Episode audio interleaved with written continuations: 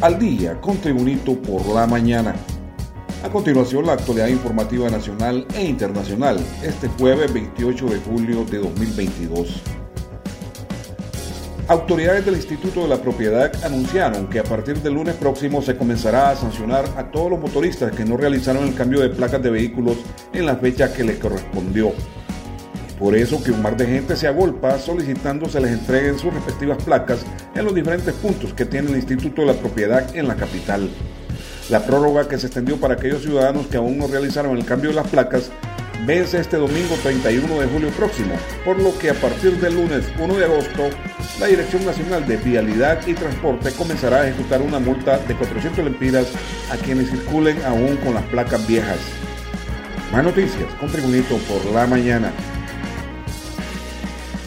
Un juez de letras designado a petición de parte dictó este miércoles medidas distintas a la detención judicial contra 12 imputados por el manejo de recursos del Poder Legislativo, entre ellos un diputado y cuatro excongresistas acusados de fraude y lavado de activos. Los encausados en el caso de RAEC de corrupción en el Congreso Nacional de Honduras son el diputado por el Partido Nacional Alberto Chedrani y los exdiputados José Osvaldo Ramos Soto, Ricardo Antonio Díaz, José Vicente León y Rodimiro Mejía. A los políticos hondureños se les vincula a operaciones fraudulentas y saqueo de fondos del Congreso Nacional en colusión con dos organizaciones no gubernamentales ONG. Continuamos con las noticias en Tribunito por la mañana. Durante el primer trimestre del 2022, la Fiscalía hondureña presentó más de 20 requerimientos por delitos de trata de personas con fines de explotación sexual comercial y pornografía infantil. La vocera del Ministerio Público, Lorena Calix, señaló que fueron imputadas 42 personas por estos flagelos. La unidad especial del Ministerio Público ha logrado 23 sentencias condenatorias contra 39 personas durante el primer semestre de este año. Las redes sociales son el principal medio de captación de las víctimas por parte de las organizaciones criminales dedicadas a la explotación sexual comercial y la pornografía infantil, se indicó. Más noticias con Tribunito por la mañana. El ex embajador estadounidense Hugo Lawrence será el enlace del gobierno hondureño con el gobierno del presidente Joe Biden. En Estados Unidos, en el Senado y el Congreso estadounidense confirmó ayer el expresidente Manuel Zelaya. Lawrence es un viejo conocido del ex mandatario y su esposa, la presidenta Xiomara Castro, ya que precisamente se desempeñaba como embajador de Estados Unidos en Honduras cuando la pareja presidencial fue defenestrada del poder en 2009.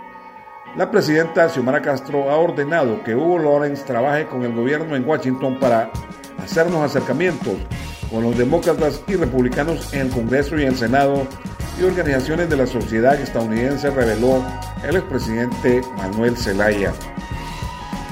A noticias con por la mañana.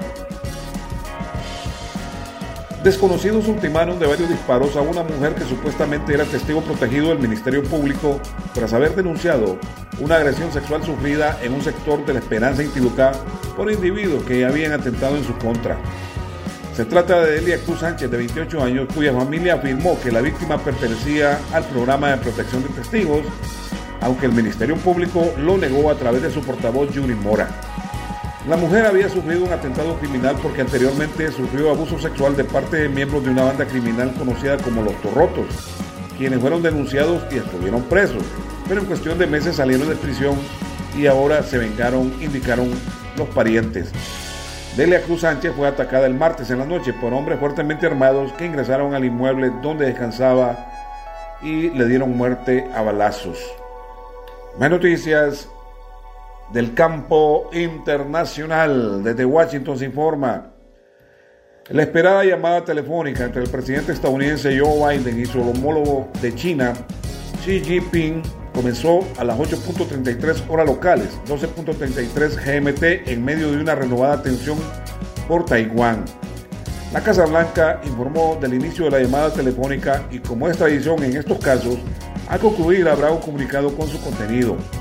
Se trata del quinto intercambio telefónico de los dos líderes desde que Biden llegó a la Casa Blanca en enero de 2021. La llamada ha despertado especial atención debido a las tensiones entre las dos potencias por la guerra en Ucrania, en la que China apoya a Rusia, los aranceles estadounidenses sobre productos chinos y, sobre todo, un posible viaje a Taiwán de la presidenta de la Cámara de Representantes, la demócrata Nancy Pelosi. En los deportes, el consagrado técnico brasileño Jorge Mario Lobo Zagalo, de 90 años, fue internado en Río de Janeiro por causa de una infección respiratoria, según informaron este miércoles fuentes médicas.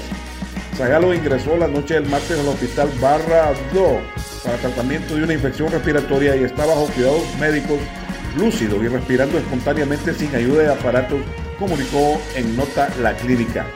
De acuerdo con la información, el nonagenario entrenador le fue realizada una prueba para COVID-19 que resultó negativa. Mm, Jorge Mario Lobo Zagalo se destacó por haber sido campeón con la selección de Brasil como futbolista y como director técnico. En los deportes siempre el Club Deportivo Hondureño Real España jugará este jueves el partido de ida a la ronda previa de la Liga CONCACAF ante el Real Estelí en Nicaragua.